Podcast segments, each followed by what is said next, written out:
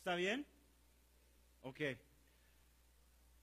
La iglesia, columna y baluarte de la verdad. Obviamente estas palabras vienen directamente del Nuevo Testamento, la cual fue inspirado por el Espíritu Santo. Lo que significa que estas palabras son una certeza. Pues saber que estas palabras son una certeza es una espada de dos filos. Por un lado, nos regocijamos en el privilegio de, de parte de la columna y baluarte de la verdad, del mismísimo Dios. Pero por otro lado, si la iglesia es columna y baluarte de la verdad, esto significa que cuando la iglesia no es sana, cuando la iglesia es débil, la proclamación y la visibilidad de la verdad sufren. Fue por esta razón que el autor de Hebreos escribió su carta que conocemos como Hebreos. Los cristianos a los que escribía estaban tentados a transigir su fe en la singularidad de Jesucristo y regresar a las prácticas de judaísmo. Su compromiso con el evangelio cristiano se, se debilitaba por lo que parece ser una mezcla de persecución, ¿no? Un letargo espiritual y la inmadurez espiritual. Y el propósito de la carta de Hebreos era rescatarlos de la destrucción espiritual que los esperaba, a señalar, señalarles a las verdades esenciales que descuidaban. Y exhortarlos a poner en práctica los hábitos esenciales de una iglesia sana, de una vida cristiana sana. Su meta, el autor, eh, la meta del autor era darles todo lo que necesitaban para so soportar la persecución y aguantar la tentación sin dejar de ser la iglesia, columna y baluarte de la verdad en su contexto único. Por lo tanto, en los tres sermones que tengo hoy y mañana, vamos a estudiar el décimo capítulo de esta carta de Hebreos.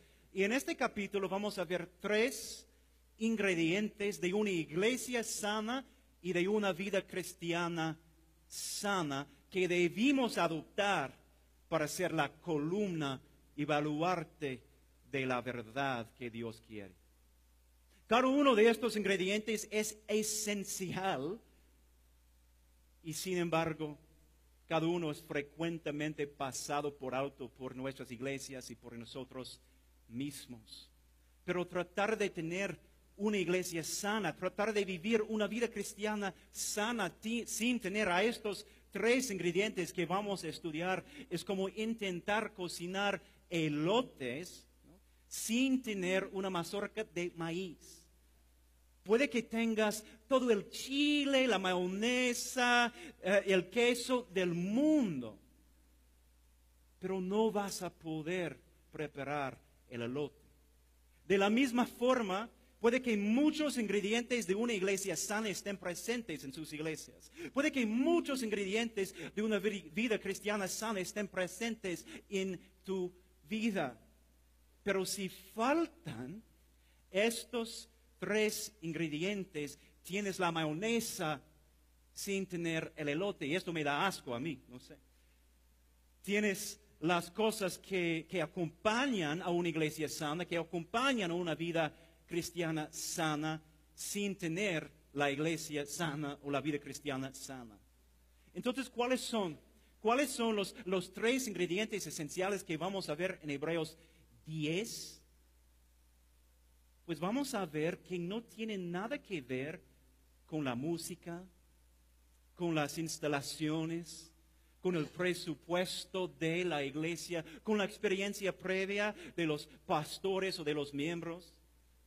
La sanidad y la productividad de una iglesia no tiene nada que ver con, ni siquiera uno de estos factores, sino una iglesia sana es una comunidad que se acerque a Dios, se aferre a la fe y se anime unos a otros. En esta prédica vamos a hablar del primer ingrediente, el cual es acercarnos a Dios. Entonces, empecemos con Hebreos 10 en el versículo 19. Y la Biblia dice lo siguiente. Entonces, hermanos, puesto que tenemos confianza para entrar al lugar santísimo por la sangre de Jesús, por un camino nuevo y vivo que Él inauguró para nosotros por medio del velo, es decir, su carne. Y puesto que tenemos un gran sacerdote sobre la casa de Dios, acerquémonos con corazón sincero en plena certidumbre de fe, teniendo nuestro corazón purificado de mala conciencia y nuestro cuerpo lavado con agua pura. El autor mira las debilidades de la iglesia y les dice, acerquémonos a Dios. En otras palabras, ¿no? les dice que oren. Y, es probable que, que, escuches esto y tu respuesta sea, pues sí, no obvio. No fue necesario que viajara desde Portland, Oregon, a los Estados Unidos para decirnos esto. Pero si realmente fuera tan obvio, nuestras iglesias estarían saturadas de la oración. Nuestras vidas estarían marcadas por la oración. Y no lo están. No lo están por todos nuestros um, recursos. por todas nuestras capacitaciones, por todas nuestras conferencias, experiencia y tecnología, tú y yo necesitamos el mismo recordatorio de la iglesia del primer siglo. Acerquémonos a Dios. No por cinco minutos antes de la predica, no por dos minutos después de la predica, no, cuando estás ah, preparándote para comer con sus eh, tus hermanos cristianos. No para empezar ah, el grupo pequeño que se reúne en tu casa durante la semana. No, acerquémonos a Dios en todo momento, en todo contexto, como un estilo de vida, como una evidencia de nuestra desesperación por Él. Y en estos cuatro versículos encontramos el por qué y el cómo. Perdón, soy gringo, no puedo aguantar el calor. Lo primero que quiero que notemos es el por qué. ¿Por qué nos deberíamos acercar a Dios? El autor nos da dos razones principales. La primera es que tenemos confianza para entrar al lugar santísimo por la sangre de Jesús. Y la segunda es que tenemos un gran sacerdote sobre la iglesia. Y obviamente las dos ideas están relacionadas. Y es necesario hablar un poco sobre el Antiguo Testamento porque es lo que está haciendo el autor de Hebreos. en la historia de los judíos del Antiguo Testamento, el lugar santísimo era el lugar santísimo, ¿no? Era el área más oculta y más sagrada de, todo el tabernáculo de, Moisés y de todo el templo de Jerusalén. Y en el área, o era el área más oculta, era el área más, más sagrada, porque era el área en la que Dios manifestaba su presencia. Por esta razón, el lugar santísimo estaba separado del resto del tabernáculo, del resto del templo, por un velo, que la gente no podía cruzar. Y esto simbolizaba la barrera entre Dios y los humanos, tú y yo, que no podíamos y no podemos superar. Solo una persona podía acceder al lugar santísimo. Y eso solo una vez al año. Y esta persona era el sumo sacerdote, quien era el representante del pueblo delante de Dios. Porque el pueblo de Dios no se podía acercar a Dios por sus pensamientos, por sus afectos, por sus comportamientos pecaminosos. Como tal, el, sumo sacerdote era el único que tenía acceso al lugar más santo, al lugar santísimo, donde Dios mismo habitaba y se revelaba una sola persona, una vez al año. Y el sumo sacerdote se acercaba a Dios en el lugar santísimo para ofrecer sacrificios y para expiar el pecado de su pueblo, para que pudiera seguir relacionándose con el Dios del universo. En Hebreos 10, el autor nos está diciendo, nos está explicando que Jesús ha cambiado todo. A través de Él y solo a través de Él, cada miembro del pueblo de Dios, incluso tú, incluso yo, en todo nuestro pecado, en toda nuestra imperfección, podemos entrar al lugar santísimo y estar en la presencia íntima del mismo Dios. Y esto es posible, ¿por qué? Pues el autor dice, porque Jesús es nuestro gran sacerdote, nuestro sumo sacerdote por excelencia, que cumplió el rol una vez por todas con perfección absoluta. Y a diferencia de los sumos sacerdotes del Antiguo Testamento, Jesús no solo nos representa delante de Dios, lo cual es increíble, sino que también nos lleva con Él hasta, hasta los pies del mismo Dios. Es un sumo sacerdote sin igual. Jesús rasgó una vez para todos, el velo que no separaba el lugar más santo, el lugar santísimo, donde, donde Dios mismo habitaba y se revelaba. Y nos regaló acceso perpetuo a su presencia poderosa. Sé que para nosotros suena muy básico, pero creo que esto es el problema, porque no es básico. Para cualquier judía, que, judío que vivía antes de Jesús, la mera idea de que cualquier persona tuviera acceso a Dios donde quiera y cuando quiera hubiera sido inimaginable y ofensivo.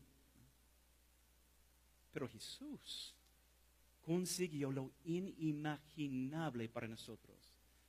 Por eso el versículo 20 del, mismo texto dice que Jesús nos abrió un camino que, un camino nuevo y vivo que Él inauguró. ¿Y cómo es que Jesús abrió este camino para nosotros a Dios?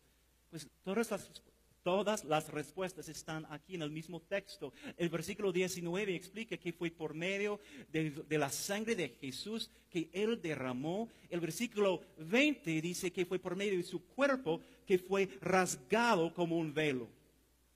Jesús le ofreció a Dios una ofrenda perfecta, una ofrenda sin mancha, una vez y para siempre para que jamás, jamás, jamás, jamás se requiriera ninguna otra. Se ofreció a qué? Se ofreció a sí mismo, la única ofrenda perfecta y sin mancha. Se ofreció a sí mismo después de haber vivido la vida que tú y yo jamás pudiéramos haber vivido. Una vida de obediencia, una vida de, confianza, una vida de, alabanza, literalmente impecable. Y por eso Jesús volvió nuestro gran sacerdote, nuestro sumo sacerdote, cuyo sacerdocio jamás va a tener fin. Siempre el texto dice, nos va a representar delante de Dios. Siempre el texto dice, nos va a dar a nosotros acceso perpetuo, sin límite a Dios. Todo esto es el por qué. El autor dice, acerquémonos a Dios. ¿Por qué? Porque tenemos a un gran sacerdote que nos ha abierto un camino nuevo a través de su vida perfecta, su muerte sacrificial, su sangre y su cuerpo rasgado. En otras palabras, este camino costó mucho para construir, costó todo para abrir. Costó hasta la vida del único Hijo de Dios para abrir. Solo para poder acercarnos a Dios y hacer algo que a veces no consideramos tan especial. Orar. Pues si costó a Jesús y a su Padre todo esto para abrir este camino, ¿realmente vamos a descuidar este privilegio? Después de que nuestro Creador y sustentador ha pagado todo para que lo tuviéramos. El autor no solo nos da el por qué, sino también nos da el cómo. ¿Cómo deberíamos acercarnos a Dios como una iglesia, como cristianos individuos? Pues está aquí en el mismo pasaje. Vamos a leerlos otra vez y esta vez prestemos atención al cómo. Entonces, hermanos, puesto que tenemos confianza para entrar al lugar santísimo por la sangre de Jesús, por un camino nuevo y vivo que Él inauguró para nosotros por medio del velo, es decir, su carne. Y puesto que tenemos un gran sacerdote sobre la casa de Dios, hasta ahora tenemos el porqué, ¿no?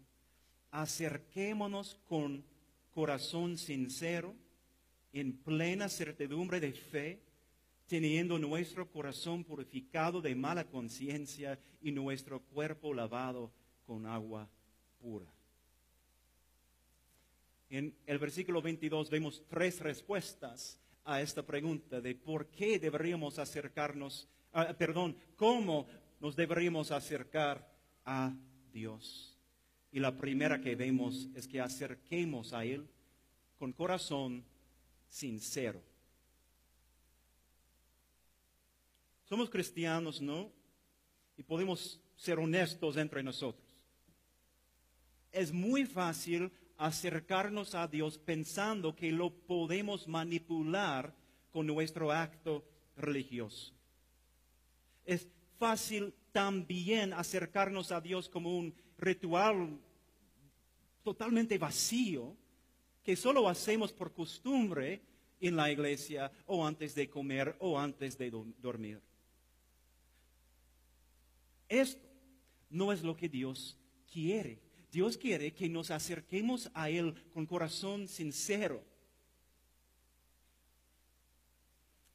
Y esto no significa, ir a Dios con corazón sincero no significa que siempre vaya a hacer la cosa que más queremos hacer. Pero sí significa que cuando lo hacemos, lo hacemos queriendo experimentar la comunidad verdadera con el Dios verdadero que Jesús ha hecho posible aunque tenemos sueño, aunque tenemos otras cosas que hacer, aunque no sería la primera cosa en nuestra lista, lo hacemos porque queremos experimentar la comunión verdadera con el Dios verdadero que Jesús ha hecho posible. El segundo cómo viene justamente después, en plena certidumbre de fe. Es decir, deberíamos acercarnos a Dios con confianza. Con confianza. Los judíos del Antiguo Testamento no podían acercarse al lugar santísimo, pero nosotros no solo lo podemos hacer, wow, sino lo podemos hacer con confianza en plena certidumbre de fe. Sabemos Sabemos que Jesús realmente nos abrió el camino. Eh, eh, sabemos que, cuando lleguemos al trono, Dios no nos va a rechazar, sino nos va a dar la bienvenida. ¿No? ¿Por qué? Porque Jesús ya derramó su sangre. Jesús ya permitió que su cuerpo fue rasgado por nosotros. No solo podemos ir, increíble, podemos ir con confianza. Podemos ir en plena certidumbre de fe. Yo ni siquiera tengo esta confianza con el chofer de microbús, ¿no? Que muchas veces ni siquiera me hace caso. Pero sí lo tengo con el Dios que al solo hablar hizo que todo que llegara a existir existiera. Confianza completa el tercer cómo está relacionado con la certidumbre que tenemos en Cristo. En el Antiguo Testamento, cualquier persona que quería acercarse al templo de Dios o al pueblo de Dios en comunidad, pues tendría que purificarse. Pues si tú y yo realmente confiamos en Cristo y todo lo que Él ha hecho por nosotros y para nosotros, sabemos que Él mismo ya nos ha purificado por su rectitud sin tacha, que Dios por alguna razón cuenta como si fuera nuestra rectitud. Ya estamos purificados, ya somos purificados. No tenemos que dudar si estamos lo suficientemente purificados como para acercarnos a Dios con confianza. Podemos acercarnos con confianza porque Jesús al dar su vida en nuestro lugar nos purificó con su propia sangre. Podemos entrar al lugar más imposible de entrar, porque Jesús, nuestro gran sacerdote, ya entró por y para nosotros y nos lleva con Él. Nos lleva con Él. Jamás vamos a llegar al trono solos, ¿no? Él siempre nos acompaña. Todo esto es el cómo. ¿Cómo deberíamos acercarnos a Dios? Con corazón sincero, con plena certidumbre de fe, con confianza y con nuestra conciencia y nuestro cuerpo purificados por Jesús, nuestro gran sumo sacerdote.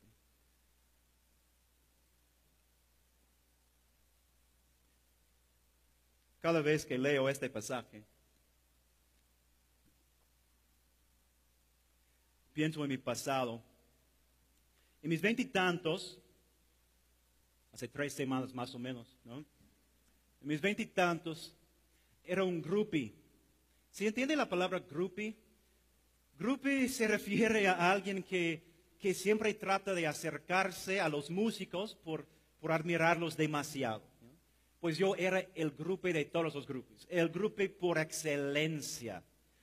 Podría encontrar a cualquier música, a cualquier cantante que, visitaba a, mi ciudad y sabía llegar a sus hoteles, a sus entrebastidores, a todo. Pero siempre llegaba a un punto en el que me hicieron la misma pregunta. Ah, espérate, ¿cuál es tu nombre? Ah, mi nombre es Cole, como la verdura, Cole Brown.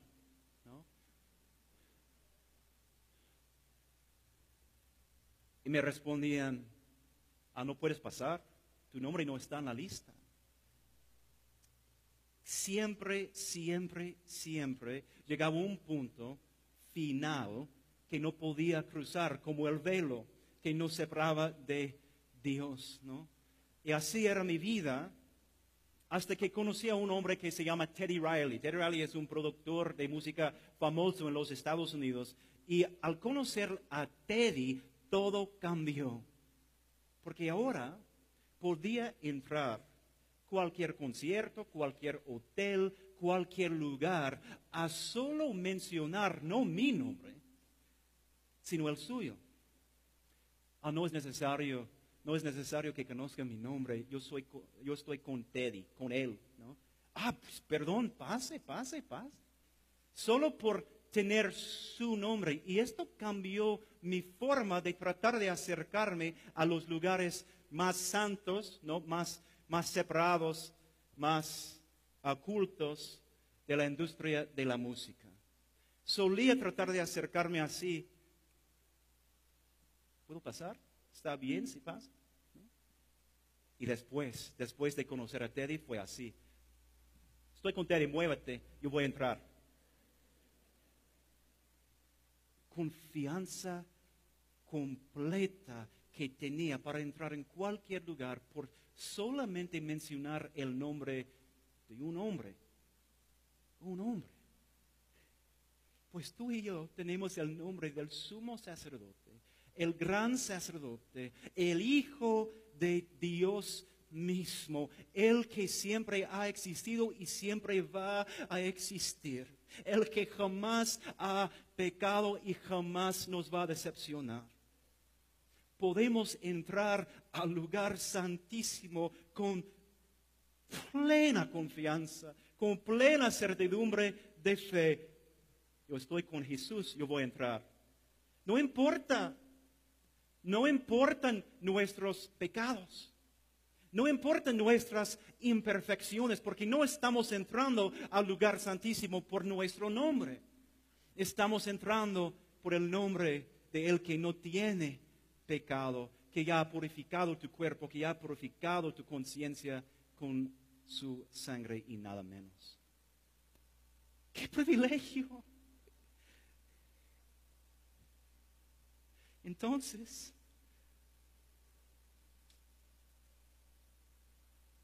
¿por qué no lo estamos haciendo? He trabajado con docenas y docenas de iglesias en todas las Américas y honestamente, honestamente, ninguna de ellas, incluso las mías, está aprovechando del acceso que tiene como Dios quiere que aprovechen de tal acceso. La oración se ha vuelto algo que, que, agrega, que se agrega a un servicio, o algo que hacemos para empezar una reunión en lugar del corazón, del cuerpo en el que dependemos para vivir. Jesús nos ha abierto el camino a la presencia íntima y poderosa del Dios que creó y sostiene todo. Pero los cristianos, incluyéndome a mí, tendemos a vivir como si todavía no tuviéramos este acceso o como si acceso al lugar más santo, a la presencia más íntima de Dios, realmente no importara tanto, o como si el poder para hacer discípulos, para luchar contra la oscuridad, para aguantar los días más difíciles del matrimonio o de ser soltero y para perseguir la sanidad, como si el poder para hacer todo esto se encontrara en nosotros mismos, en lugar en el trono de Dios. Si me permiten, me gustaría hacer una confesión personal. otra.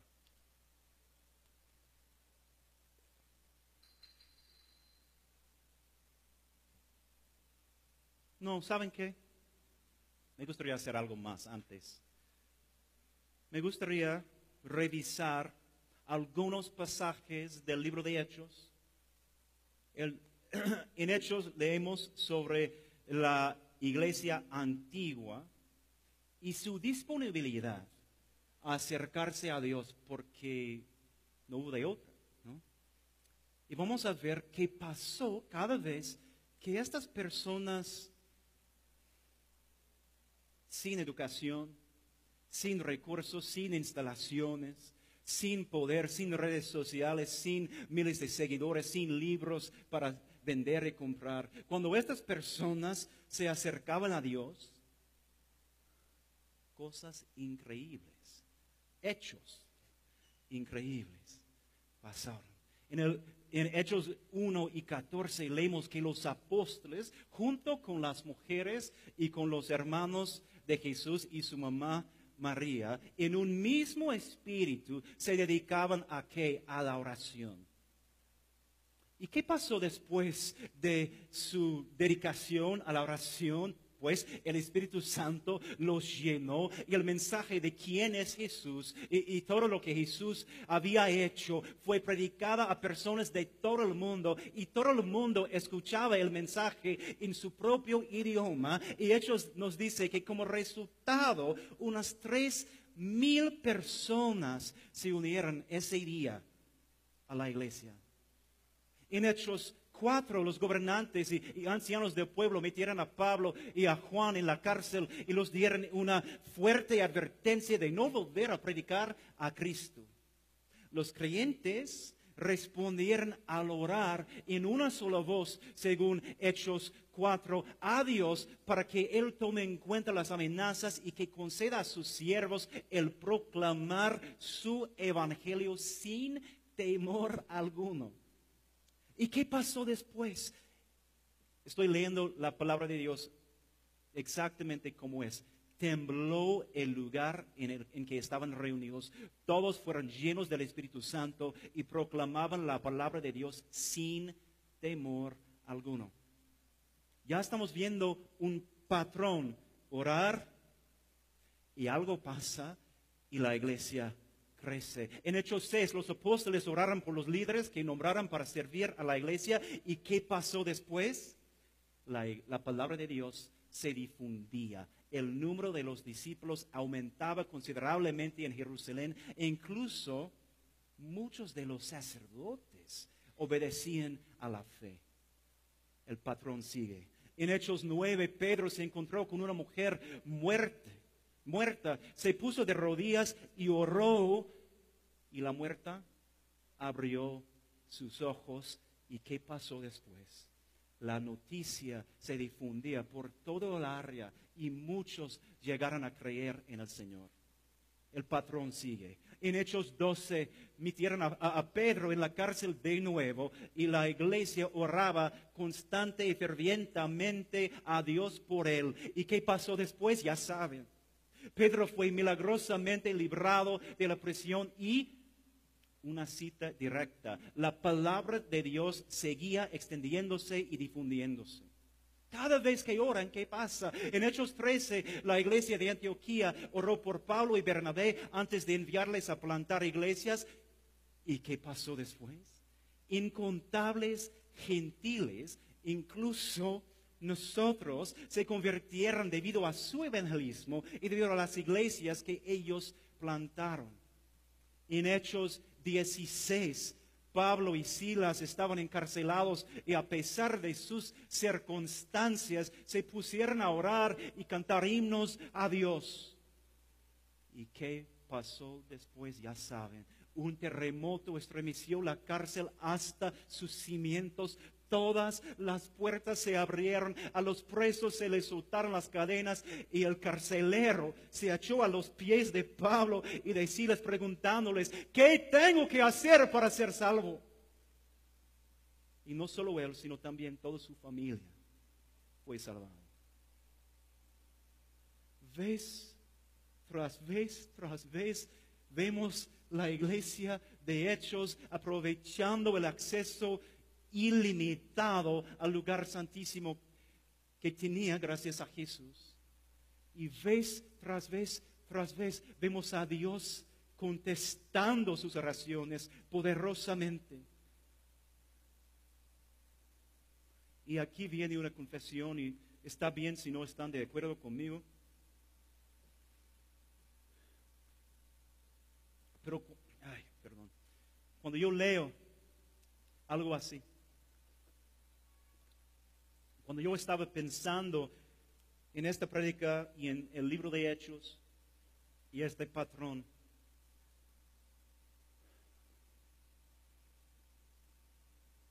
llegué a esta conclusión.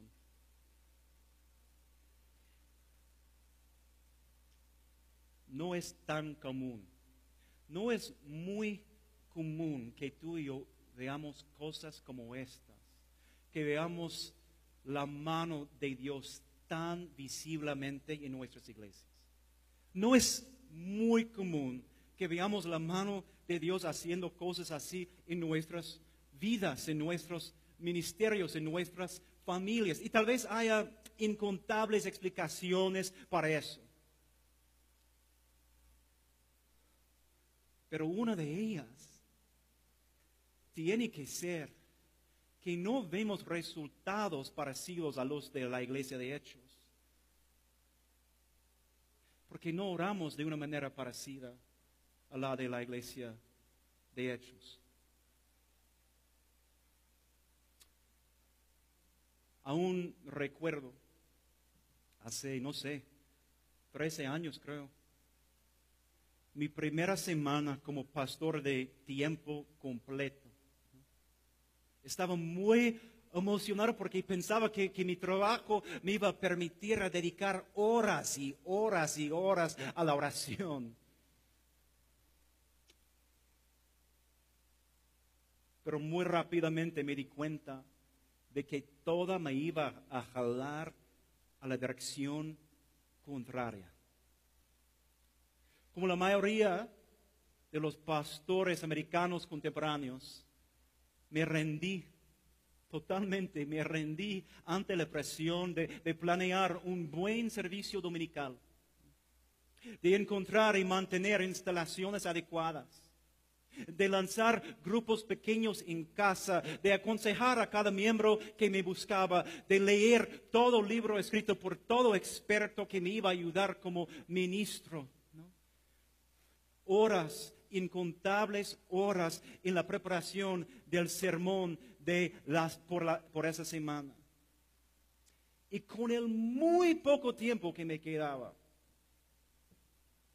con el muy poco tiempo que me quedaba, oraba. Y mira, no, no digo que haya algo malo en, en, en ninguno de estas cosas, en ninguna de esas cosas que ya mencioné. Digo que por muy importante que sean, ir al lugar santísimo por el camino que Jesús nos abrió es mil veces más importante invertir tiempo en todas estas cosas está bien y tal vez necesario. Pero invertir tiempo en ir al trono de Dios para orar, para conocerlo, para que seamos conocidos, es mucho más importante. No hay mejor inversión de tu tiempo ni del mío. De hecho, es a través de la oración que, nos volvemos los ministros que Dios quiere que seamos. Es a través de la oración que, nuestra obra da fruto. Es a través de la oración que, discernimos en qué y en quién deberíamos invertir el poco tiempo que tenemos en esta tierra. Es a través de la oración que se nos abran las escrituras que estamos estudiando y estamos compartiendo con otras personas. Es a través de la oración que los corazones de los miembros de nuestra iglesia y de la comunidad en la que vivimos cambian. Es a través de la oración que aseguramos que hacemos lo que hacemos por amor a Cristo y no por motivos mezclados. Y solo la oración revela tal cosa les dije que, que esta es una confesión personal, no tienen que estar de acuerdo. Pero hermanos y hermanas,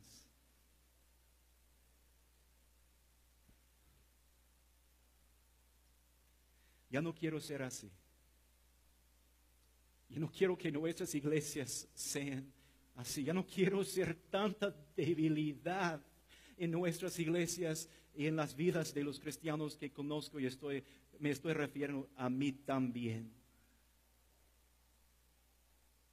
Yo no quiero formar parte de una iglesia con mayúscula en la cual el camino que Jesús nos abrió se ve como menos importante que todas las cosas que podemos hacer en nuestro propio poder, con nuestros propios recursos. Quiero que algo cambie. Así que si, eres, si estás aquí y eres líder o pastor de una iglesia, de un ministro, quiero empezar con ustedes y nada más les voy a hacer unas preguntas. ¿Cada cuánto enseñas sobre la oración? Y no solo me refiero al deber, sino al por qué, sino al cómo Y si enseñas sobre la oración, les estás dando la oportunidad a tu congre de poner tu enseñanza en práctica. Una cosa es enseñar, otra cosa es crear un entorno en el que podemos obedecer lo que nos enseñaste. Por ejemplo, ¿qué porcentaje de tu servicio dominical se dedica a la oración? ¿Y quién ora en este? ¿Puros líderes? Si son puros líderes, ¿cómo los miembros de tu congregación van a aprender a orar por y con el cuerpo de Dios? En los grupos que se reúnen tal vez durante la semana en la iglesia o en casa, ¿cuánto tiempo das para que los asistentes, y me refiero a todos los asistentes, se dediquen a orar? Y para los de tu iglesia que no saben por qué orar, y honestamente es un gran porcentaje más grande de lo que piensas, les estás compartiendo cosas necesarias eh, que está pasando en tu iglesia, cosas que están pasando en tu vida, cosas que están pasando en tu comunidad. Ellos saben por qué orar. Les estás dando la información que necesitan para saber por qué orar.